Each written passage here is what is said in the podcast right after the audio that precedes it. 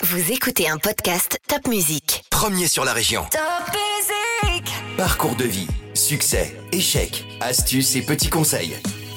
Nos invités montent sur le podium et nous partagent leurs expériences. En musique et en anecdotes, un podcast à emporter partout.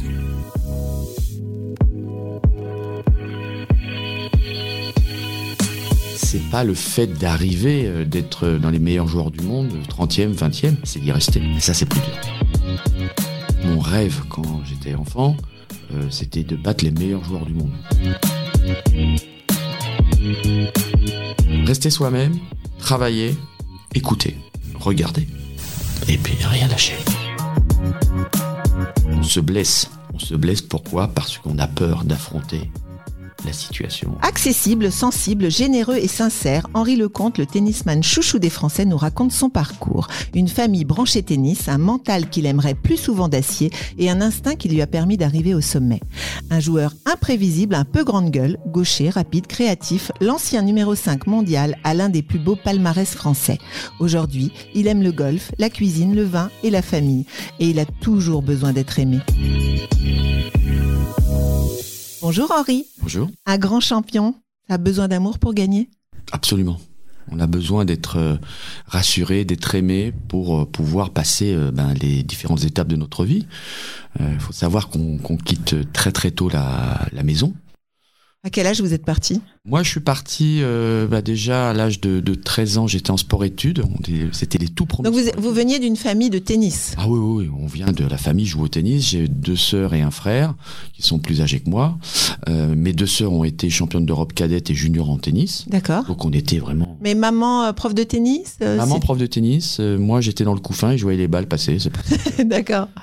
Je suis devenu complètement fou de ce sport où c'est devenu ma passion. J'allais à l'école avec ma raquette, je dormais avec ma raquette et à un moment le prof principal a dit bon écoutez, les études c'est pas vraiment son truc. Il était tellement passionné, il faudrait le mettre dans un sport-études. Et ça a commencé. euh, on était les tout premiers à avoir des sport-études. Et avec la fédération, je me suis retrouvé à, à l'INSEP, à l'Institut national des sports, Donc à 13-14 ans. à 13-14 ans. Donc on continue un petit peu les études. Et à 15 ans, j'ai arrêté mes études pour faire que du tennis. Ah d'accord, carrément arrêté. Oui, carrément. Mes parents m'ont dit bon, écoute, euh, il est vraiment motivé. euh, tu pars sur le circuit. Bon, je continuais un peu les études euh, à côté, mais euh, j'ai arrêté complètement pour pouvoir euh, avoir la possibilité de, ben, de, de, jouer dans le monde entier. Et là, vous côtoyez déjà des, joueurs prometteurs? Ah oui, on côtoie des Mats Wilander euh, que j'ai retrouvé après dans ma carrière.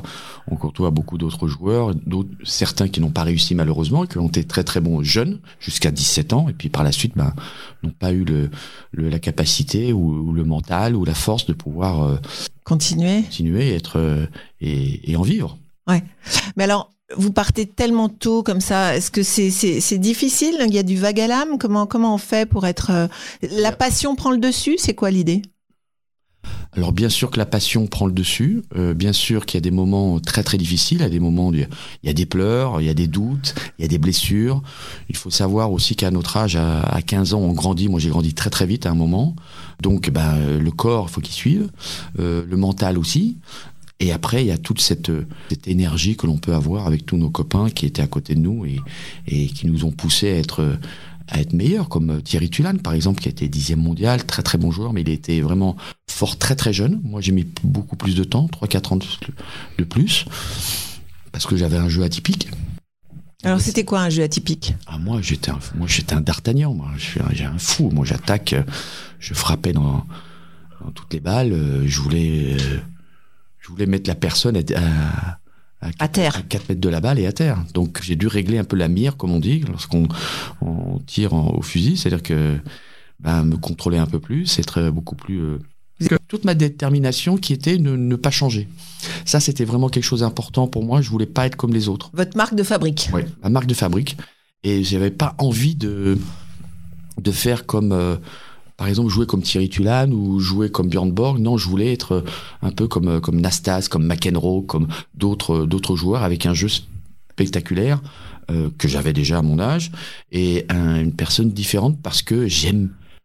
Moi, j'adore jouer. Je suis un joueur. Ouais. Je suis pas, euh, même encore aujourd'hui, à 58 ans, je suis un joueur. J'adore le golf, j'adore le tennis encore. Mais joueur, joueur compétitif alors? Ouais, non, mais compétitif, mais jouer. avant tout, euh, je crois que je m'en suis sorti parce que j'aimais le jeu. J'aimais, euh, voilà, de, de pouvoir progresser tous les jours, être un peu plus, euh, plus performant grâce euh, à voilà ma façon d'être, ma personnalité.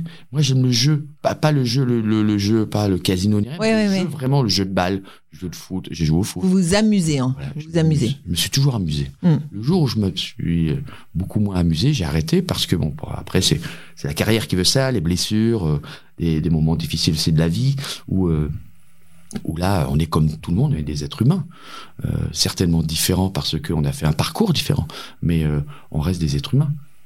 Alors justement, euh, donc si jeune, euh, il faut apprendre une discipline, il faut euh, s'entraîner non-stop, il faut être au top de sa forme. Comment on maîtrise ça? Comment on gère ça? Bon, c'était le début, on jouait vraiment. Alors, il faut savoir que lorsqu'on est jeune, il faut faire très très attention parce que on ne peut pas non plus s'entraîner autant, car euh, bah, notre corps n'est pas formé, Ouais. le cartilage n'est pas formé. Il y a beaucoup de, de joueurs qui ont eu des problèmes de genoux, des problèmes. D'ailleurs, moi, moi, j'ai eu des problèmes de dos. Euh, dans ma carrière, j'ai été opéré trois fois dernier discal, donc euh, très très compliqué. Euh, mais on s'entraîne, bien sûr. C'était deux heures le matin, deux heures l'après-midi. On travaillait beaucoup sur le physique avec Frédéric Roche que je salue bien. Et c'était c'était incroyable. Mais ce qui était fantastique à, à, à l'INSEP, c'est qu'on se retrouvait avec tous les autres sportifs de très haut niveau. On pouvait avoir Eh des nageurs, on peut avoir des basketteurs, on peut avoir des, de l'athlétisme, des haltérophiles, on peut avoir... euh, Ça c'est super motivant, non? Bah oui, surtout les nageurs, je peux vous dire, c'était impressionnant parce qu'eux, ils étaient déjà dans la piscine à, cin- à 6 heures du matin. Ah oui. Ils nageaient déjà, ils allaient au petit déjeuner. Après, ils allaient au lycée. On allait tous au lycée. Ils dormaient dans les, en- En cours mais ils, ils nageaient 8 heures par jour. Ah oui. Alors que le tennis, on peut pas faire 8 heures par jour. Déjà, un, on peut pas. Et, et deux, euh, j'aurais jamais eu le mental pour être nageur. Euh, nous, c'est quand même un sport où on joue. C'est un jeu de balle. On s'amuse. Euh, moi, je ne voyais pas comment ils pouvaient vraiment s'amuser à nager et, et tourner en rond. Moi, j'aurais jamais eu la force, mais je le respecte énormément. Ça a été, moi, j'étais là dans la période où c'était Catherine Poirot qui avait fait, je crois, de, une médaille au jeu. Et ça a été, ça m'a marqué. Ouais. Il y a beaucoup de sports qui m'ont marqué à l'INSEP euh, parce que ça a été fort, ça a été violent, très violent, mais sans, le- sans le savoir. Mais comme on, on partageait euh, tous ces moments-là avec tous les sportifs de très haut niveau, Oui, c'était votre vie au c'était final. notre vie, on a compris Hmm. et on se comprenait. Enfin, Ouais, ouais. il fallait faire énormément de sacrifices, qu'il fallait aller euh, bien au-delà de ce qu'on pouvait imaginer. Et, et mentalement, c'était très très dur aussi. Alors, vous aviez quand même vos parents qui étaient favorables, on va dire, à tout ça, parce que bon, bien souvent, il faut aussi se battre contre la famille pour réaliser son rêve. Alors pour moi, la famille, j'ai eu énormément de chance puisqu'on n'habitait pas très loin euh, de l'INSEP. Euh, c'était, on était environ à 20 minutes, donc c'était quand même. Vous vous rentriez pas chez vous le Non, soir non, on dormait. Non, moi j'étais interne, et bien sûr. Puis après on avait des tournois. Mais ma, ma mère me venait me voir, euh, mes frères et sœurs venaient me voir. J'ai même ma sœur qui était avec moi à l'Institut national des sports aussi, Ok. parce qu'elle jouait très bien au tennis. Vous étiez pas totalement déraciné, quoi. Et heureusement. Que je pense que j'ai eu énormément de chance. Il y a beaucoup de personnes, de joueurs. D'ailleurs, il y a un Alsacien qui s'appelait, je ne sais plus son prénom, mais son nom de famille c'était Mose. Euh, il était de Strasbourg. Il était aussi à- avec nous dans la section tennis. Il a beaucoup souffert. Ne pas voir ses parents, ses frères et sœurs, euh, c'était pour lui un, un déchirement. Ouais. On a eu beaucoup, beaucoup de, de personnes qui, qui ont craqué parce que c'était dur. Donc au-delà du sport, il y a aussi ce mental là comme ça où il faut être totalement concentré sur euh, sur soi, sur sa carrière, sur son jeu. Déjà tout petit, on vous inculque ça? Non, parce que, euh, vous savez, en France, le mental, on le travaille pas vraiment pour l'instant. Même euh, dans notre époque, c'était en 75, 16, 17, 18, euh, c'était bien, c'était bien loin. Encore aujourd'hui, on a encore beaucoup de mal à travailler sur le mental. Euh, Ça veut dire quoi On travaille que sur le physique? On travaille beaucoup physique, mais un peu moins le mental. Ça arrive maintenant en France. Beaucoup plus, on, on s'intéresse beaucoup plus. Euh, mais il est vrai que c'était plutôt euh, la méthode Coué. On disait je vais bien, tout va bien, je vais bien, tout va bien. Euh, c'était un petit peu ça. Après, on se forge nous-mêmes hein, le mental avec aussi une- la compétition, avec le fait des rencontres que l'on peut faire autour de soi, euh, les bonnes rencontres, les belles rencontres, aussi en dehors, parce qu'on peut rencontrer des gens qui sont passionnés. Moi, j'ai eu la chance d'avoir de, de très très belles rencontres euh, avec des hommes qui m'ont marqué ma vie, avec des femmes qui ont marqué ma vie aussi, euh, autre chose, mais euh, dans le monde du sport, Ouais. c'est très important. On des Qui croit en vous alors? C'est c'est ça le début euh, qui vous aime? Ouais, surtout qui vous aiment et qui euh, sont passionnés. Et c'est pour ça qu'aujourd'hui, euh, arrivé à un certain âge, on a envie de retransmettre certaines choses, de partager, d'être beaucoup plus humain, d'être. Il y a une musique qui vous rappelle un peu cette jeunesse euh? Moi, la, la chanson qui me qui vient tout de suite à ma tête, c'est le moment où on était avec Yannick Noah, on était à, Memphis, c'était euh, 79, c'était Billie Jean, Michael Jackson. Oh, ça a marqué une génération. C'était extraordinaire. Moonwalk, comment il arrive à faire ça, euh, ça, ça a complètement bouleversé la musique, je trouve. Ça m'a vraiment marqué.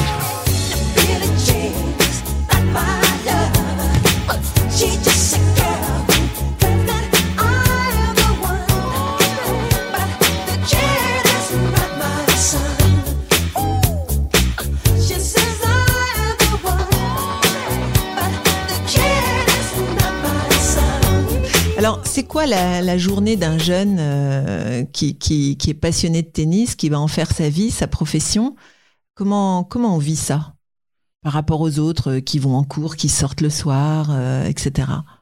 Bah, un jeune passionné de tennis qui a le potentiel, entre guillemets, le potentiel pour pouvoir réussir, c'est tennis. Joue tennis, tu manges tennis, tu dors tennis, tu regardes. fais que ça. Tu, parce que tu es passionné, parce que ton cerveau, parce que tu es conditionné pour ça. Et c'est pas. C'est pas un sacrifice. Non, c'est pas été, ça n'a pas été un sacrifice pour moi. C'était simplement une organisation de, de l'acceptation de, de se dire voilà, il faut que je continue dans cette direction-là. Alors bien sûr, on a une période compliquée parce que 15, 16, 17, c'est là où on a les copains, les autres qui sortent, qui, qui font la fête. Bon, on est quand même dans un milieu où on est entouré de sportifs qui doivent vivre aussi euh, un peu comme vous, bien, non Bien sûr qu'on est entouré de sportifs. Bien sûr qu'aussi nous, aussi de notre côté, on s'am- on s'amuse un petit peu, mais on n'a pas la vie euh, d'un adolescent. euh, normal. Insouciants, euh, etc. On n'a pas. Mais par contre, on vit quelque chose d'extraordinaire. Donc, à partir de quel moment vous vous dites, ça y est, ça y est, c'est sûr, c'est ma vie? Non. Quand on commence à, à- à gagner quelques matchs, à avoir de belles victoires, à, à monter au classement ATP, à rencontrer les personnes qu'il faut. Moi, ma vie a changé quand j'ai rencontré Monsieur Yann Thiriac. C'était l'entraîneur de Guillermo Villas. C'était à Roland Garros. Euh, J'étais un petit peu mis de côté par la fédération parce que, bon, avec mon caractère, euh, je ne voulais pas faire ce qu'il me demandait. Donc, il me dit, bah, viens jouer avec euh, Guillermo. Et j'ai fait des services avec Guillermo Villas, qui était numéro 2 mondial à l'époque. Et il n'arrivait pas à retourner mon service.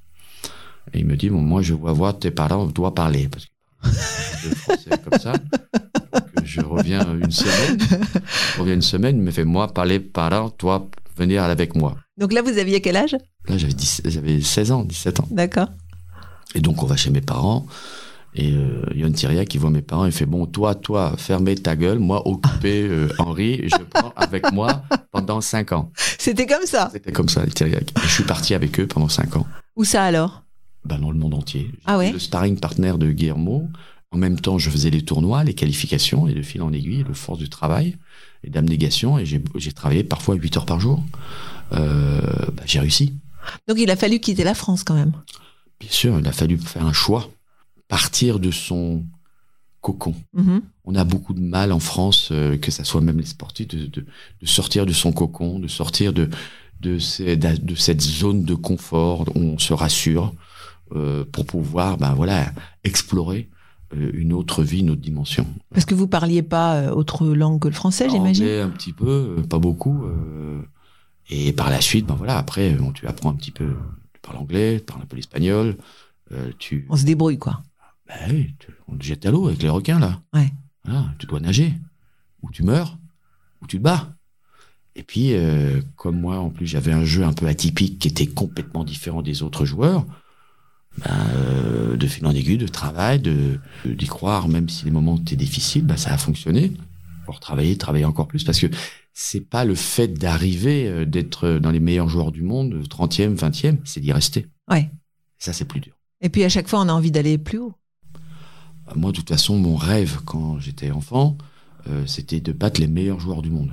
Donc, euh, quand je jouais numéro un mondial, j'étais motivé, je les battais. Quand je jouais le 150e, oh, c'était plus dur. Parfois, je perdais euh, parce que j'étais pas, parce que bon. pff, Parce qu'on est trop confiant alors?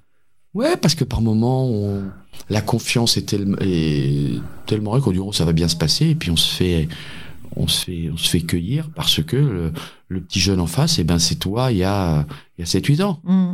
Et qui dit, bah, je vais me faire Henri Lecomte, euh, voilà, j'ai envie. Ouais, c'est ça. Euh, Becker, il a, il a arrêté la carrière de Björn Borg, euh, il est dans les 20 meilleurs- joueurs du monde, euh, puis il file en aiguille, voilà, et après c'était l'effet inverse. Il a plus faim, enfin. Oui, d'un côté il a plus faim, mais d'un côté il a l'insouciance, l'ignorance, et c'est ça qui est extraordinaire quand on arrive sur le circuit, c'est qu'on connaît pas la pression, on connaît pas parce que tout est nouveau. Euh, on prend cette vie à pleines dents, on la croque la pomme, on, on bouffe du tennis, on, on, on est heureux, on, on se rend pas compte de tous les efforts. On a peur de rien. On n'a Ouais. de rien, on est insouciant. Donc, euh, on arrive à ce niveau-là. Dès qu'on y est, et dès que tout d'un coup, bah, l'année suivante, on est installé à ce niveau-là, on est dans une dimension. On est la personne à battre. Ouais. On doit le tuer pour pouvoir bah, voilà, avancer. Et moi, c'est ce que j'ai fait aussi avec les autres. Donc après, ta, ta vie change, ton organisation change, tes, ton aura change. Mhm. Tu n'es plus le même. Euh, Donc, il faut le gérer. Et c'est pas simple. Et c'est pas simple. Et donc, quand vous partez là avec euh, cet entraîneur euh, fantastique, euh, c'est là que finalement vous apprenez vraiment votre métier. C'est lui qui vous forme, c'est lui qui vous. Alors, quand je pars avec Yon Tiriac et euh, Guillermo Villas et Ili Nastase, donc on peut imaginer, ah oui. je joue en double avec Nastase. Nastase a 41 ans. Et c'est tous 42. des joueurs un peu fantasques aussi, hein. Nastase était fantasque, il a été numéro un mondial, euh, il a gagné des grands chelems. Euh, Villas est fantasque aussi, mais plus poète, plus introverti, gagné des Roland Garros plusieurs fois. Vous vous retrouvez avec des, Des monstres. des monstres. Et puis, euh, ça, c'est génial. Donc, tu as 15-16 ans, on t'apprend à t'habiller, on t'apprend à parler, on t'apprend à, à bien te tenir devant les sponsors. Ah ouais? À t'habiller, Ah comment oui, ça? À, à- à t'habiller, à respecter les sponsors. Ah ouais? Monsieur Thiriac euh, me dit, voilà, tu vas aller t'acheter de, de- un costume, de veste, tu mets dans ton sac toujours, d'être toujours bien habillé. Toujours. C'est vrai, l'éducation. C'est génial. Moi, j'ai eu la chance de rencontrer cet homme extraordinaire. Parce que à l'INSEP, on vit en survette un peu? Ah Bah oui, le, vous savez, le sportif, euh, il fait pas d'effort. Hein. Regardez aujourd'hui, à part euh, euh, certains qui, bon, mais sinon ils font aucun effort. hein. Ils restent dans leur monde. euh, le jogging, moi je vois mon fils, il a 16 ans, euh, il était en jogging toute la, toute la journée. Je fais non, un peu de respect, s'il te plaît. Euh, et je crois que c'est très important, l'éducation, le fait de pouvoir euh, respecter la personne avec qui on, on, a- on est en face et où on déjeune, où on a un rendez-vous. Euh, c'est très très important, c'est l'éducation. Déjà, on gagne 50%. Donc là, il vous apprend ça. Il m'apprend ça, il m'apprend l'anglais, il m'apprend... Voilà, c'est comme un... On, on pourrait dire, c'est comme un club de football formateur où on vous dit, voilà, il n'y a pas que le foot. Ouais. Et ça, c'était très très important. C'est une chance, ça, quand même. Oui, bien sûr que c'est une chance. Mais après, il va falloir... Vous savez, c'était une époque où, euh, pour moi, c'était le plus beau cadeau de ma vie, euh, d'être avec eux. Donc je l'ai accepté, j'ai accepté toutes les, euh, euh, toutes les limites. Euh, quand on arrive euh, avec ces, ces hommes, ces femmes qui vous aident, les managers, qui se mettent en quatre pour que vous réussissiez, on écoute. Mhm. T'es obligé d'écouter. T'as 15 ans, 16 ans. En plus, tes parents ne sont, sont pas là, ils viennent de temps en temps. C'est ton monde, c'est ta vie. Mhm. Donc tu dois le respect. Euh, après, après ça, ta vie évolue. Après, tu fais d'autres rencontres, ce qui est normal, parce qu'on doit tous évoluer. On peut pas rester dans la même direction. Euh, sauf aujourd'hui, où là, maintenant, on est euh, avec une organisation, une un, un team, comme peut avoir Rafael Nadal, Roger Federer, Novak Djokovic. Là, mais c'est autre chose. C'est une vraie famille. C'est quelque chose qui est indispensable. Donc il faut un cercle, euh, il faut une équipe, en fait. Ah, aujourd'hui, il faut une équipe de A à Z, jusqu'au cuistot. euh, les meilleurs joueurs du monde ont leur propre chef pour ne pas sortir, être toujours sur la même direction, la même ligne droite, comme un pilote de Formule 1. Ah oui, d'accord. Donc ça veut dire quoi? On mange pas n'importe quoi, on se couche Ah. toujours à la même heure, euh, Voilà. on a une hygiène de vie euh, drastique, Irréprochable. irréprochable. Ah oui, parce que le corps est une machine, une machine extraordinaire qui est capable de pouvoir aussi euh, se régénérer, qui est capable de pouvoir rebondir sur certaines blessures qui sont parfois graves. Comme moi j'ai eu trois hernies discales opérées, j'ai perdu deux fois six- trois fois six mois. Ouais. Et c'est pas les opérations, c'est pas la chirurgie d'aujourd'hui. Hein. Ouais. La chirurgie, il y a 30 ans. Hein. Mais alors vous moi, aviez pas 35, vous 38 cette équipe? Vous aviez pas? Ah non, nous, on était le début. On commençait à avoir des coachs, euh, à avoir des personnes autour de nous qui nous apprenaient comment s'entraîner. comment- C'était le tout début. Ouais. Aujourd'hui, c'est des Formule 1 dans tous les sports. Si on veut réussir, c'est un sacrifice euh, qui est le même que lorsqu'on a commencé nous dans notre génération, mais encore plus euh, bah, qui est Mais pourquoi, pourquoi cette exigence, elle, est- elle est plus importante? C'est devenu plus difficile? Bah oui de plus en plus difficile. On demande de plus en plus au corps et à l'esprit euh, d'être plus performant. Alors, il certes, on arrive à aujourd'hui à analyser, à être euh, plus performant parce que on a des outils. La médecine a beaucoup progressé. On est capable de travailler avec différents instruments, différentes machines pour être encore plus performant. Ouais. Euh, lorsque l'on voit le tennis, il y a- dès le début des années 80, tout le monde était costaud, énormément de muscles, assez lourd. Aujourd'hui, on voit que les, que les joueurs de tennis sont de plus en plus flexibles, plus légers. Ils rebondissent plus comme une balle de tennis que lorsqu'on était nous auparavant, et plus de muscles. Si on voit Raphaël Nadal, euh, les premiers années quand il gagne Roland Garros, mais il est costaud, il a des muscles. Aujourd'hui, toujours aussi costaud, mais beaucoup plus fin. Donc on apprend sur le corps humain, l'esprit, il travaille beaucoup sur le mental. Nous, on n'a rien fait. Alors c'est quoi justement ce, ce, ce problème de mental? Parce que là, vous étiez quand même bien équipé avec des, des gros joueurs, un, un coach qui avait l'im- qui vous, qui vous encadrait complètement. Alors qu'est-ce qui manquait? Bah, il manquait le mental, de travailler sur soi-même, de se connaître beaucoup mieux, d'affronter aussi les, les, les moments difficiles, d'affronter la peur, d'affronter, c'est là qu'on progresse. Et de, de- de se dire, oui, je suis capable de l'affronter, je suis capable aussi d'affronter cette pression qui est une chape de plomb lorsqu'on arrive sur le, sur le terrain, euh, qu'on joue un match très très important, de se dire que on peut gagner, on peut perdre, mais on peut, il faut, il faut l'accepter. C'est de le travailler en amont. D'accord. Ça, c'est quelque chose qu'on n'a pas pu faire, qu'on n'a pas fait, et qu'en France, on est euh, bien loin d'autres pays auxquels eux ont travaillé depuis des années. Des Roger Federer, des Rafael Nadal, des Novak Djokovic, Stefano Tsitsipas, des joueurs, ils ont travaillé. Ah ouais, Bien sûr, déjà tout jeune. déjà tout jeunes. Donc ils ont, ils sont déjà dans une, une autre dimension. Euh, moi aujourd'hui, je travaille beaucoup euh, avec Maya, avec ma femme, où on a, elle est vraiment, euh, ça a changé ma vie. Elle est coach mental Oui, elle est coach mental, on travaille beaucoup sur l'hypnose. L'hypnose, c'est quelque chose qui est ancestral, qui est travaillé par beaucoup de, de sportifs. Alors, ça a été travaillé et ça a été fait. Le mental a été beaucoup plus performant et plus euh, travaillé dans d'autres sports qui ont été, à la limite, le ski, euh, la course automobile. Ah oui? Pourquoi? Bah, Le ski, parce qu'on descend et que c'est un. Il y a le danger tracé, ou... Ah un- non. un tracé. Donc on est toujours dans un état hypnotique où on le travaille. Et là, à ce moment-là, moi j'ai eu la chance de rencontrer par exemple un sportif extraordinaire qui, qui était mon idole, qui est toujours mon idole, qui est Ayrton Senna, et qui me disait, euh, quand je pilote, quand tu rentres dans ton état hypnotique, je suis déjà dans le sixième virage. Ouais. Quand tu rentres dans le premier virage. Pourquoi? Parce que tout se défile dans sa tête. Il a le, il a le, le film en fait de, de- Il reste dans la zone. Moi, ça m'est arrivé plusieurs fois. On domine tout. On accepte tout. La pression n'est plus une pression, c'est au contraire, on l'utilise. Et on est beaucoup plus fort.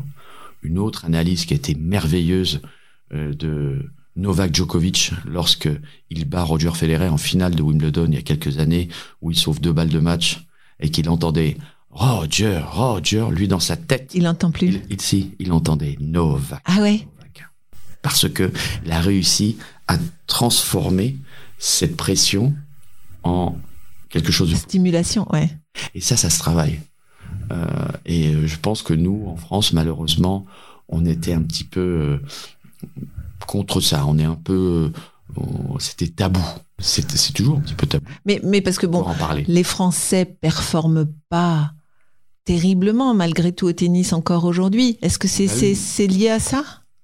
On a eu une belle génération quand même. Euh, on a eu des finales du Grand Chelem avec euh, Joe Fensonga, on a eu avec Arnaud Clément, on a eu euh, des joueurs qui ont fait des demi-finales à Roland Garros aussi. Non, on a eu une génération qui était qui était bonne, mais on n'a pas voulu aller voir, aller chercher ailleurs. Je pense qu'aujourd'hui, euh, on a la chance d'avoir un, un nouveau président comme Gilles Moreton, qui était un très très bon joueur, qui était 40e mondial, qui connaît le tennis et qui a compris que il fallait vraiment qu'on travaille dans ce domaine-là. Non pas pour nos joueurs, mais aussi pour nos enfants. Parce qu'on va les préparer à ce genre de choses, que ça soit dans le monde du sport, mais dans le monde aussi réel aujourd'hui, à l'école, euh, pour affronter euh, ces moments si difficiles de se dire, bon, ok, comment je peux faire pour être euh, plus performant et plus fort? Et ça, c'était toujours quelque chose de, tabou dans toutes les fédérations en France, parce que certaines ont travaillé plus que d'autres, comme je le dis, dans, le ski, ils l'ont compris. on a un outil, on a un corps. Le corps humain est une machine de guerre extraordinaire. On peut tout faire, tout réapprendre. quoi. Donc on- doit, on peut explorer, on peut être encore plus euh, euh, fort et plus. euh, Ouais, c'est clair. Non, mais c'est vrai que le mental. euh, Joue mental, énormément. Moi, je suis revenu après mes trois derniers discales opérés euh, grâce au mental. Mhm. On a gagné la Coupe Davis avec Guy Forget en 91. Moi, j'ai été opéré du dos en fin août. Euh, ils m'ont dit d'être prêt pour la finale des premières, euh, la première semaine de décembre à Lyon. On joue la meilleure équipe du monde. Pete Sampras, André Agassi, Flag Zekuzo, David contre Goliath. Moi, j'étais 135e mondial. Je joue le numéro 2 mondial. Je le bats en 3-7. Mais vous n'étiez pas revenu à ce moment-là à ce que vous évoquiez tout à l'heure, c'est-à-dire vous aviez plus peur de rien? Oui, mais on l'avait travaillé bien sûr et c'était une chose que pour moi qui était très importante. J'avais raté ma finale de Roland Garros 88 où là j'avais vraiment euh, j'avais sombré. On me donne Ça vous a servi on me donne une seconde chance donc Ouais. j'ai travaillé bien sûr le mental et j'ai voulu vraiment absolument rentrer dans cette zone pour pouvoir performer et être bien au-delà de mes performances habituelles et ça a fonctionné et on a gagné. C'est quand même le mental qui vous fait revenir parce que Bien vous sûr. êtes opéré, vous, vous avez vécu un échec. faut avoir euh, quand même la niaque. Ça Bah, vient d'où ça? bah, c'est de rien lâcher, Hmm. de pas accepter.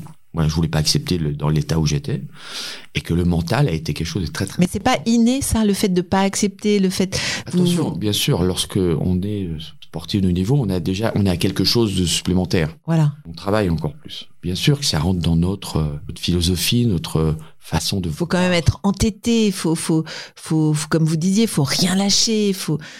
Il y a beaucoup de gens qui abandonnent. Oui, d'accord, oui, mais c'est ma vie, mais moi je voulais pas arrêter sur ça, sur cette finale de Roland Garros.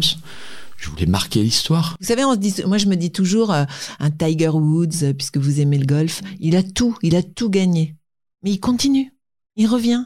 C'est, impressionnant. Parce que ce que a Tiger Woods, c'est déjà, c'est comme Roger Federer, Rafael Nadal ou, ou Novak Djokovic, ne lâchent rien parce que c'est leur moteur, Ouais. c'est leur essence, c'est leur vie. Quand on voit un Tiger Woods qui a eu son accident de voiture, qui est là en train de remarcher, qui va revenir et qui va rejouer au golf, C'est va incroyable. rejouer, il va être encore peut-être certainement meilleur, mais il va évoluer dans son jeu. Il va, va plus jouer de la même façon. Non, mais ils se remettent tout le temps en question, sans arrêt. C'est notre vie. Moi, je trouve ça euh, impressionnant. Après, euh, si l'on veut comprendre, on va chercher chez les uns, chez les autres, la propre expérience pour pouvoir être encore plus fort. Ouais, Et ça, c'est ça qui est intéressant. ouais. C'est pas de rester toujours dans la même direction, échanger des moments qui sont tellement euh, forts, qui peuvent être violents aussi, parce que parce que la, la, la, la vie parfois peut être dure. Alors parlez-moi justement de moments violents, quand, quand, quand ça va plus, quand vous perdez, com- comment vous retrouvez la ressource pour vous relever? Parce qu'après, il y a la notoriété aussi. C'est-à-dire que quand on est connu, on nous pardonne plus rien. Bah, quand on est connu, c'est à double tranchant. C'est fantastique, mais à la fois c'est terrible. On n'accepte rien de vous. C'est ça. C'est-à-dire que moi, lorsque j'ai perdu en finale en 88 à Roland Garros, je ne pouvais pas sortir dans la rue. J'étais traité de nom d'oiseau. euh, euh, j'ai même à un moment acheté deux baguettes de pain. On me dit mais qu'est-ce que tu fous là, connard, t'as perdu. Non mais c'est incroyable ça, c'est terrible. Ouais. Euh, alors aujourd'hui, bien sûr, il y a les réseaux sociaux. Bon là, ça c'est facile pour les gens parce qu'ils se cachent derrière un, un numéro ou un nom, un faux nom. Mais à l'époque, ils n'avaient pas de réseaux sociaux. Moi, c'était en direct. hein. Euh, je l'ai très très mal vécu. C'était une année terrible. Là, vous habitiez en France? J'étais en France, oui. C'était terrible. Quand tout va mal, tu fais tout mal. hein. Hmm. C'est clair. C'est la spirale. Ah ouais, là, là, alors il faut l'accepter, puis se remettre en question et, et repartir de zéro. Et ça a été très très dur, parce qu'après j'ai aussi une opération du dos.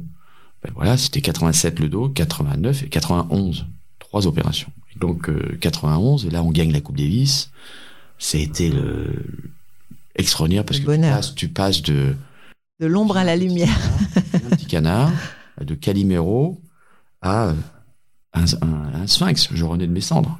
Et alors le Calimero, il a plus d'amis? Là, tu fais comme Tom Hanks. Hein. T'es seul au monde, t'as Ouais. juste ton petit ballon Wilson et tu lui parles, quoi. T'as t'es- t'es- les parents qui, qui sont là. Et, euh, et après, tu bosses, tu bosses. Comment on gère la notoriété, donc sans parler maintenant de cette descente aux enfers? Comment on gère le fait d'être connu d'un coup, d'être invité partout?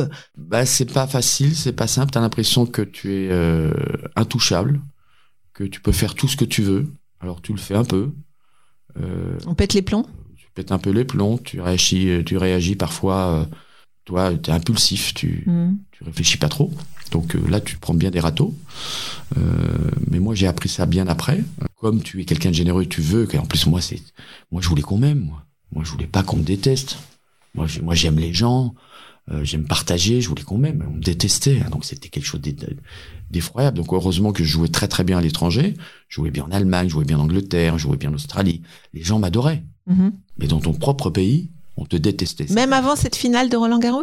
C'était ouais, c'était plus compliqué. C'était une maladie, euh, mais euh, c'était pas une maladie. C'était, je me souviens, j'ai battu Yannick Noah à Roland Garros en 85. euh, il y avait des Noah, il y avait des Lecomte. Oui, bon, mais ça, c'est toujours. C'est génial, Ouais. mais c'est fabuleux parce que ça nous a permis de grandir avec Yannick, d'aller plus loin, d'être plus fort, euh, parce que la compétition vous permet de, voilà, de vous dépasser. Bien sûr. J'avais besoin de Yannick pour être plus, pour être, pour être là. Donc, on, on se tirait la bourre à chaque fois. Et puis après, quand je l'ai battu à Roland Garros, je l'ai battu dans son jardin secret. Donc, euh, ça a été, voilà, les gens, il y a eu des pro Noah, des pro Lecomte, un jeu différent, mais un jeu d'attaque, personnalité différente, extraverti. Donc, c'était, c'était super.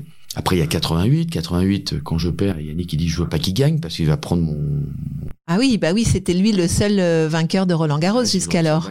C'est vrai Euh, et puis après, il y a eu 91, on gagne en 91, et puis je reviens en 92 à Roland Garros, où là, c'est là où je vous dis, ben, comme aujourd'hui, voilà, vous avez vu mon masque, s'appelle le, le, le Vengeur, parce qu'on m'a appelé le Vengeur masqué. Et c'est Yannick qui avait lancé ça en 92, quand je fais demi-finale à Roland Garros. Il me dit, c'est le retour du Vengeur masqué.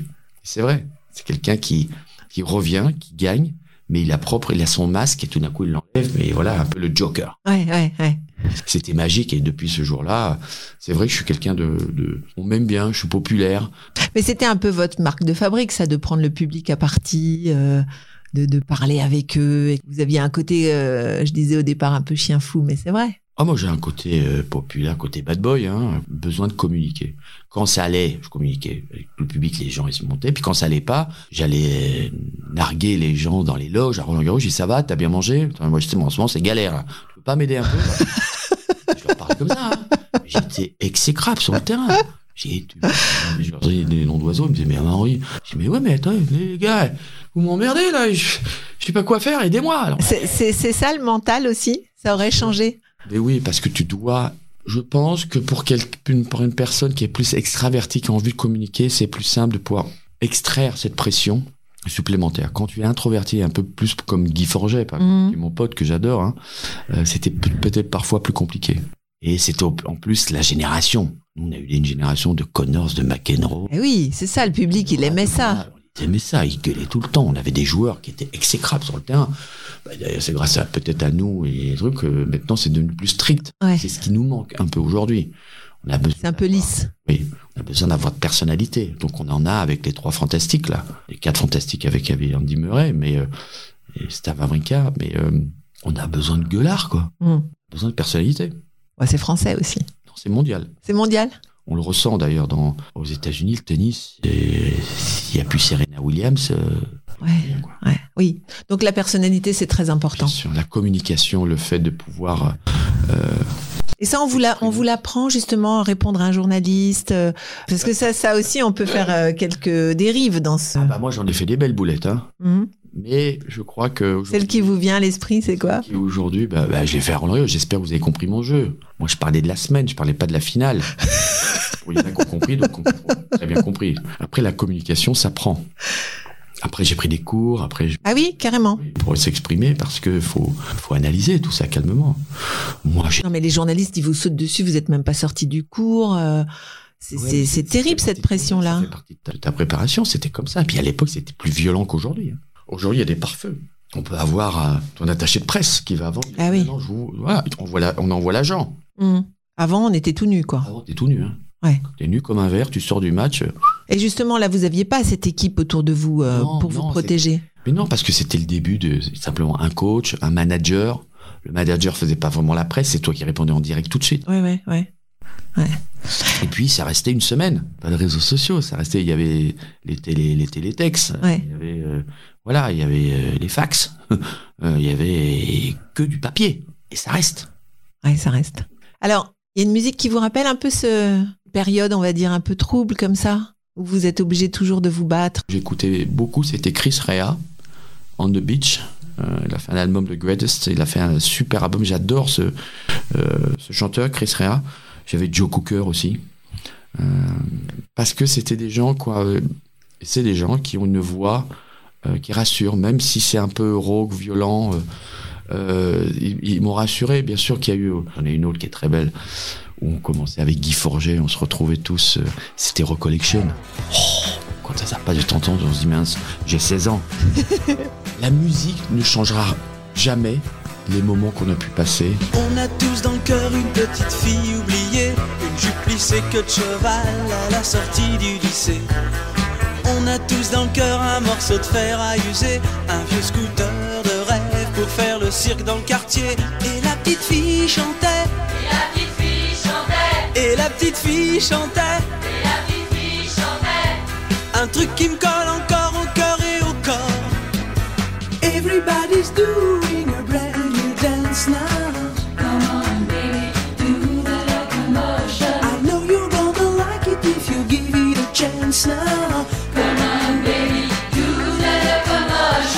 Alors quand on est dans le vestiaire, on écoute la musique avant de, monter sur le cours? Et ben nous, euh, on avait déjà le, Walkman, le début du Walkman. Ensuite, ça a été les groupes, les guitares, ça jouait beaucoup. Je racontais une histoire euh, encore hier soir où je joue le Masters à New York et je me retrouve dans dans ma comme une pièce comme ici, ma seule pièce parce qu'à l'époque quand tu étais les huit meilleurs joueurs du monde, tu avais ton vestiaire Ah ouais, ta loge quoi. la loge. Donc je me retrouve avec ma loge. Puis à côté, j'entends, je dis aussi, ça, ça joue bien de la guitare, ça chante. Je dis, écoute, c'est super. Et puis euh, tout d'un coup, j'entends Yannick qui Henri, Henri, viens. J'arrive, j'ouvre la porte. C'est normal que ça chantait bien et que ça jouait bien. C'était les Rolling Stones, c'était Mick Jagger et Keith Richards avec Sting, Mats Wilander, Yannick et ils chantaient. Moi, je suis là, mais je chantais avec eux. Ah ouais, super. Et vous, vous deviez aller jouer? Et moi, je devais jouer contre Stéphane Edberg. Et il y a le directeur du tournoi qui me frappe à la porte. Il fait Henri, il faut que tu ailles jouer. Je fais Mais non, on n'a pas fini de chanter, là. je suis allé jouer. C'est la seule fois où je bats Stéphane Edberg. Je lui mets 6-1, 6-2. 50 minutes après, je reviens dans les vestiaires, ils étaient partis. Mais comme quoi? Alors vous étiez pas du tout concentré pour le coup? Non, mais parce que là, voilà, on n'est pas concentré. Mais par contre, j'étais dans ma zone. hein. Mais peut-être que votre zone c'était de pas être concentré. Si, si, il fallait se concentrer quand même. Mais bon, c'était voilà, c'était une, une exception à la règle. Mais euh, la musique fait, fait partie de nous, de notre vie. Euh, même pour les jeunes aujourd'hui encore plus que maintenant, parce que ma part les voir rentrer sur le terrain avec leur casque pour essayer. euh, De s'isoler, ouais, ouais. Je trouve pas ça bien. Après, c'est mon avis personnel, mais bon, si ça peut leur les aider à, à rentrer dans cette zone qui est tellement. Mais ça c'est un peu un truc de mode parce qu'on voit les, les, footballeurs aussi comme ça. C'est marrant parce que ça, la vie euh, du public justement, on voit le joueur qui rentre avec ses écouteurs, on a l'impression qu'il a pas du tout envie de partager. Il, il est, il est renfermé, il est dans son truc. C'est euh, exactement ça. Pour moi, je trouve que moi, si je viens voir quelqu'un qui est comme ça, je dis, euh, voilà, il est pas avec nous. quoi. Ben oui, c'est ça. Donc après, s'il s'exprime pas sur le terrain, s'il communique pas dans les moments difficiles ou les moments où il gagne le point, euh, on partage rien, quoi. Mhm. Donc c'est très compliqué. C'est nous, on est une, une, une ancienne Une autre génération, ouais. génération, donc faut s'adapter bien sûr à la nouvelle. Donc on est dans les vestiaires avant de rentrer sur le cours. Comment comment on se prépare? C'est le dernier moment? Ah bah, le- c'est votre finale de Roland Garros. Comment vous vous préparez? Bah, on se prépare déjà, on joue euh, 40 minutes avant euh, pour bien s'échauffer, au moins une, deux heures avant.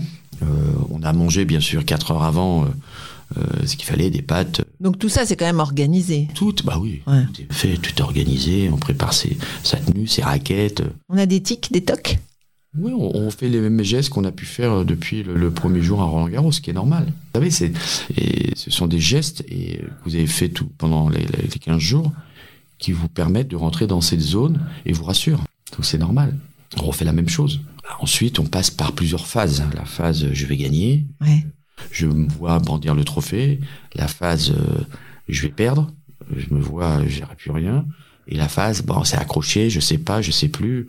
Donc on passe par des hauts, par des bas, et puis on, es- on espère simplement. Pendant ces heures avant le match. Et puis le moment où si on va pénétrer sur le terrain, où là il y a le public qui, qui scande votre nom, euh, qui dit Henri, euh, qui euh, et puis et puis vous espérez simplement, vous esp- ouais c'est ce que je viens de dire. Voilà, je suis encore dans 88, j'espère bien jouer. Là c'est pas ça qu'il faut faire. Je vais jouer Ouais. je vais me battre, quoi qu'il arrive, j'en ai rien à foutre du public et tout, je le fais pour moi-même. Si j'avais eu cette mentalité-là, je pense que j'aurais fait un match performant. J'ai gagné, peut-être pas, mais au moins, j'aurais fait un. Battu, quoi. Ouais. Je me suis battu pendant un set, après, ça a été une catastrophe. Mais c'est comme ça, mais par contre, tu apprends beaucoup. Tu apprends plus de- D'un échec. Bon, quand même, il y a cette victoire après en Coupe Davis qui fait du bien. Et en plus, elle est en équipe. Ça compte, ça? Oui, cette victoire par équipe euh, était très importante parce qu'on avait trois joueurs, trois personnalités différentes Yannick Noah, Guy Forger, Henri Lecomte, avec des personnalités, deux plus extravertis et un autre introverti. Et on a réussi ce jour-là à mettre Guy dans une autre dimension et à partager avec le public et avec nous. Et c'est amusant parce que j'ai fait une interview de, de Guy euh, sur ma chaîne et euh, il devait parler 20 minutes, il a parlé une heure. Et il m'a dit, c'est vrai que c'est le seul match où j'ai pu communiquer avec le public. Avant, j'arrivais pas. Ouais. C'était pas dans mon, dans ma, personnalité. C'était pas dans, dans euh, ce que je ressentais sur le Il se lâchait pas, quoi.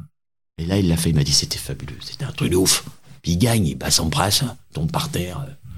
Voilà, il a fait un truc unique, Hmm. magique.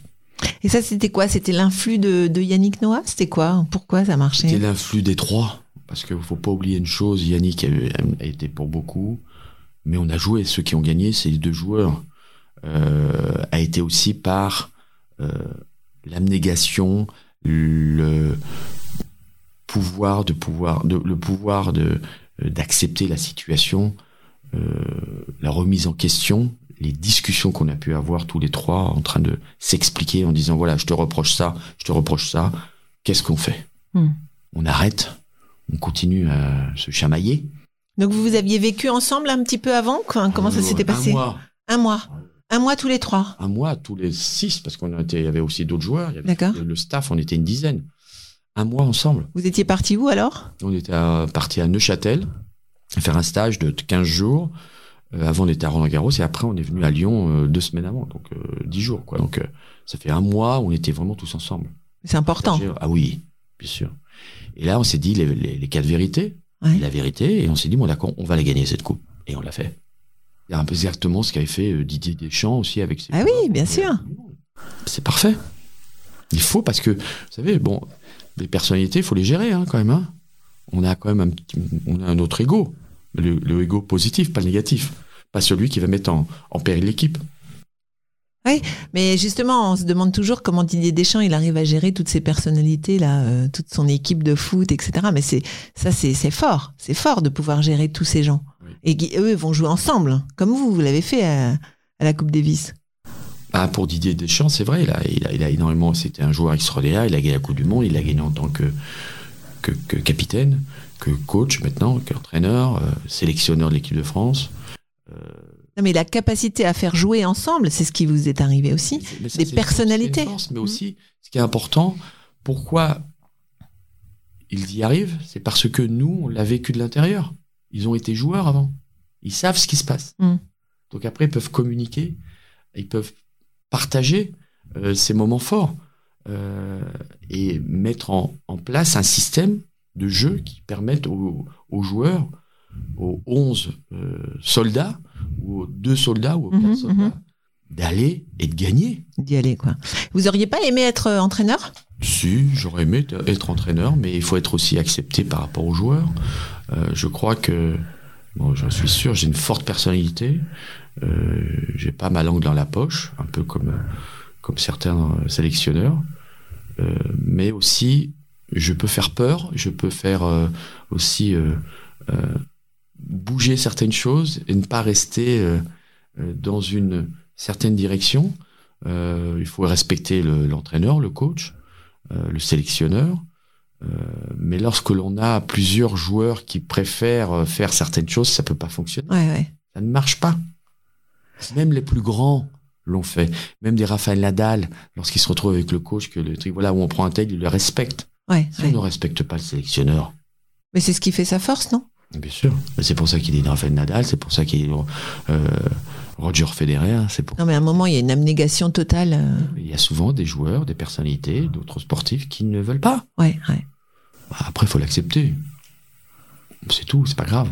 Et puis, euh, aujourd'hui, la, euh, la Coupe Davis a complètement évolué. C'est plus du tout dans la même direction de, de mes intentions aussi. Donc, euh, puis à un moment, il faut passer à autre chose. Hmm.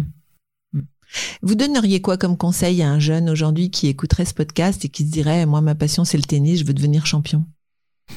Bah, de ne rien lâcher, passionné, de ne penser qu'au tennis, de faire tous les sacrifices possibles et inimaginables, de, de pouvoir s'entourer de personnes compétentes, de ne pas avoir peur de l'échec aussi, parce que l'échec fait avancer, et surtout, bah, tu ne lâches rien, à condition que bien sûr que tu aies le potentiel et que tu travailles à côté toutes les, euh, toutes les choses que tu peux améliorer tous les jours. Quel est le meilleur conseil qu'on vous a donné? Reste toi-même. Vous étiez perdu à un moment? Oui, j'ai voulu être quelqu'un d'autre. C'est-à-dire? Bah, changer un personnalité et tout d'un coup dire que oui, j'étais un peu plus cérébral que les autres, que c'était pas le cas. Euh, je suis allé dans une autre direction qui n'était pas la bonne. Euh, Aujourd'hui, je suis heureux comme je suis. Je m'exprime comme je suis. Euh, je suis beaucoup plus posé, plus d'expérience, bien sûr. Mais euh, je, je suis moi-même. Je suis quelqu'un d'extraverti. J'aime partager. J'aime euh, voilà m'amuser. J'aime aussi. On peut se perdre dans ce brouhaha, dans ce dans cette notoriété, dans ce Dans ce monde-là, on peut se perdre pour, pour plusieurs raisons, parce qu'on se dit, euh, premièrement déjà, c'est de dire que bon, je suis le meilleur, oui, oui, bon, maintenant je te parle plus, tu comprends, tu pas à la hauteur. Ça, ça s'appelle, on a le melon, ça, ouais. ça, ça arrive à beaucoup de gens. On- Ça vous c'est est arrivé Bien sûr, mais c'est normal que ça arrive, on doit le vivre, après l'accepter, après l'analyser, après de dire non, c'est pas du tout ma personnalité. Puis être bien entouré par des gens qui vous ramènent sur terre. Vous avez aussi d'autres joueurs qui étaient comme McEnroe, par exemple, qui a toujours été comme ça, mais c'était pour se protéger, parce que c'est quelqu'un de très timide. On l'accepte, pourquoi? Parce que c'est McEnroe, parce qu'il était numéro un mondial et parce qu'il gagnait des tournois. Ouais. Quand quelqu'un est comme ça qui gagne pas un match, c'est plus dur. c'est plus dur à accepter. Euh, et donc après, il faut simplement trouver exactement sa bonne énergie et sa propre personnalité pour avancer. Mais c'est pas facile parce que vous étiez jeune. Vous avez commencé jeune. Cette notoriété, elle arrive. Vous n'êtes jamais seul. Et puis donc, tout d'un coup, face à la défaite, on est seul. Terrible. Face à la défaite aussi, il y a l'insouciance, il y a aussi ta perception de cette défaite qui est importante, que tu dois, toi, euh, exprimer. Si tu, tu es une autre personne, comment tu veux l'exprimer? C'est pas possible, c'est pas toi. Il y a des gens qui me disaient, faut qu'Henri s'entraîne comme Lendl. Et je me suis entraîné avec Ivan Lendl. On jouait 6-8 heures par jour. Jouer comme lui, mais je pouvais pas. Hmm. Il fallait que je sois un électron libre. Je joue mon propre jeu. Et c'est ce que j'ai fait. Et ça a fonctionné. D'ailleurs, j'ai battu, beaucoup de, de numéros mondiaux parce que j'avais un jeu atypique. Je suis resté dans ce jeu-là. Et tant mieux d'ailleurs. Donc rester soi-même, c'est la clé. Rester soi-même, travailler, écouter, regarder. Et puis rien lâcher. C'est ça qu'il faut faire. C'est ça. Et le plus mauvais conseil qu'on vous ait donné?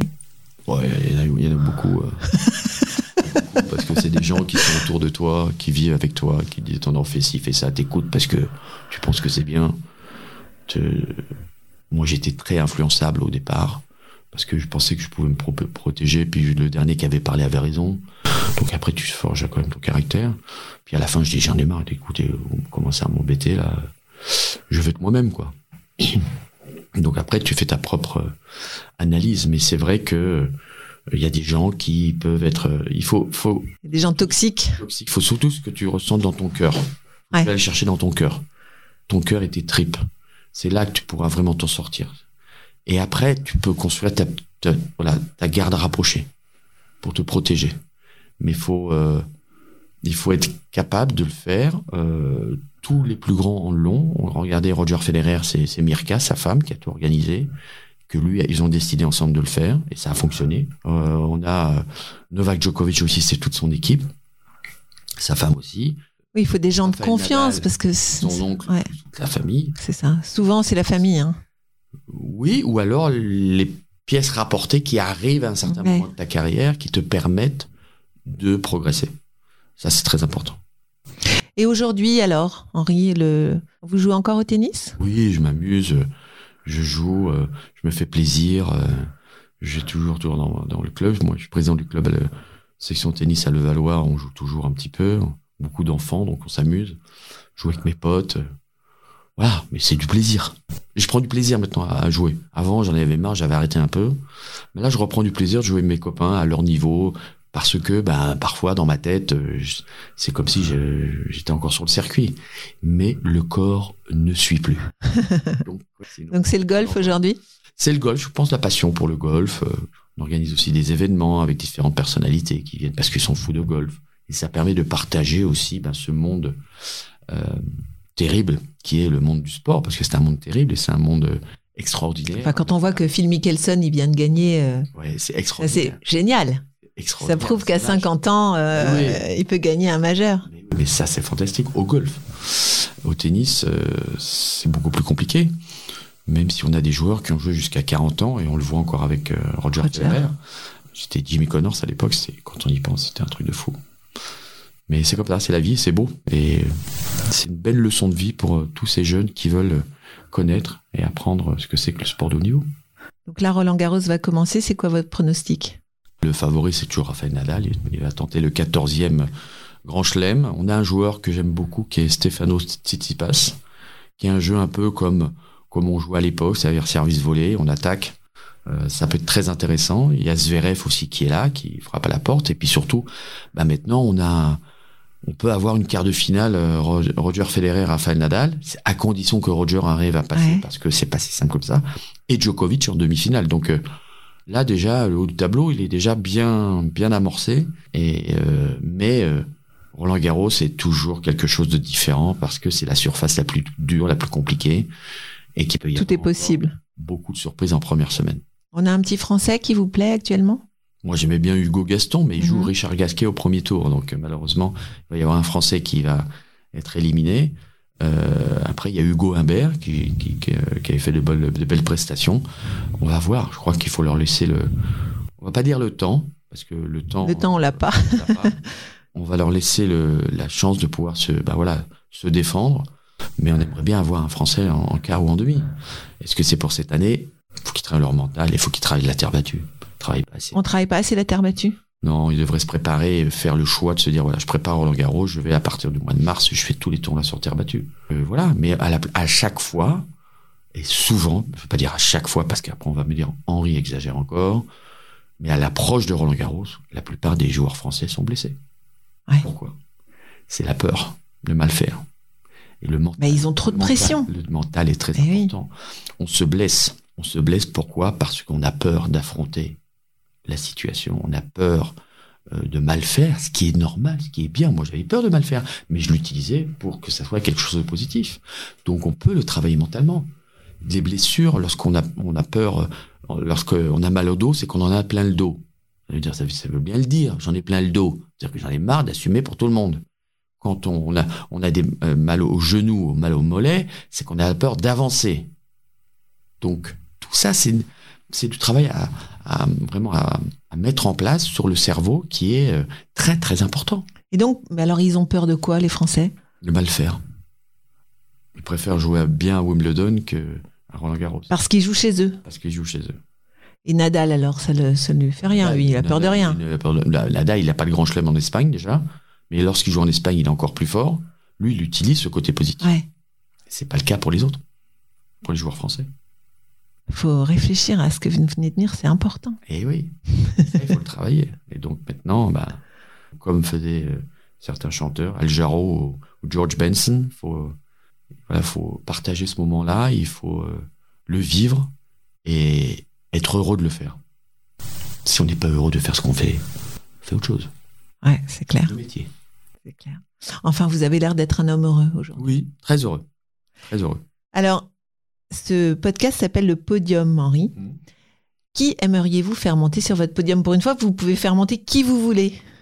Ah bah moi je fais monter Maya, ma petite femme, qui a, qui a changé ma vie, euh, parce qu'elle est, euh, elle est extraordinaire, elle m'a appris énormément de choses, et puis euh, comme j'ai beaucoup d'enfants, je mettrai tous mes enfants. J'en ai quatre, parce que c'est important. Mais il y a aussi des Il y personnes... a un joueur de tennis? Euh, joueurs de tennis dans, Non, mais dans, dans vos enfants? Non, Non, pas du non, tout. non, non, malheureusement non. Il veut, être, il veut être champion de tennis, mais il veut pas travailler. Donc D'accord, c'est difficile. Non, mais ça, c'est les jeunes. Et puis, il y a des personnes qui me manquent terriblement, qui sont parties. Monsieur Jean-Luc Lagardère, qui a été une personne très, très importante dans ma vie, euh, qui est un passionné de tennis. Il y a une autre personne qui était extraordinaire, qui, qui me manque, c'est Jacques Chirac. Parce qu'il a la chance de pouvoir le côtoyer personnellement. Un homme d'une générosité, d'une gentillesse. euh. Et puis, euh, bien sûr, ce que je dois ici, c'est mes parents. Hein. Ils ont cru en vous. Ils ont cru en Ils vous ont aimé quoi qu'il arrive. Ils sont toujours là, ils ont 90 ans, ils sont encore en pleine forme. Après, la dernière personne, bien sûr, que je dois mettre sur le podium parce que je suis, obli- je suis pas obligé, c'est lui. c'est lui qui m'a fait, c'est lui, c'est Yon Tiriac, je peux pas ne pas le mettre, Yon. Mon, mon teddy bear, mon, mon gros nounours. Encore, il y en a plein d'autres. hein. Patrice Dominguez, qui malheureusement est décédé, euh, qui lui aussi. Moi, c'est pas un podium qu'il me faut. C'est c'est une place. C'est une planète. Non, donc, Ben, merci beaucoup. Merci, Merci beaucoup, beaucoup. pour Merci ce moment. Merci beaucoup, Henri. Juste, Henri, si on a envie de vous suivre euh, pendant Roland Garros, euh, qu'est-ce qu'on fait? Alors voilà, je me suis euh, jeté à l'eau. Ça veut dire que j'ai lancé ma chaîne YouTube, qui s'appelle Henri Play. D'accord, Non, c'est sympa. Et euh, tous les jours à 10h30, pendant, on commence pendant Roland Garros, ça continuera bien sûr après. Vous allez, euh, je vais partager avec vous différentes interviews, avec que ça soit avec Gilles Moreton, avec euh, Pierre Gagnère, avec Olivier de Benoît, avec des gens qui aiment Roland Garros. D'accord. Donc c'est Focus Roland Garros. Focus pour l'instant Roland Garros avec euh, la data du jour, avec euh, des personnes euh, qui euh, aiment le tennis, différentes associations bien sûr parce que c'est très important de pouvoir les aider. Et euh, donc c'est tous les matins à 10h30 sur ma chaîne en replay sur YouTube. Vous allez voir, vous allez passer un bon moment et il va y avoir des surprises. Donc euh, Donc abonnez-vous à Henri Play et abonnez-vous à Podium. les podiums, Forcément. Et les deux, vous êtes obligés de vous abonner à Podium et à la chaîne YouTube en replay. Merci, on va faire ça tout de suite.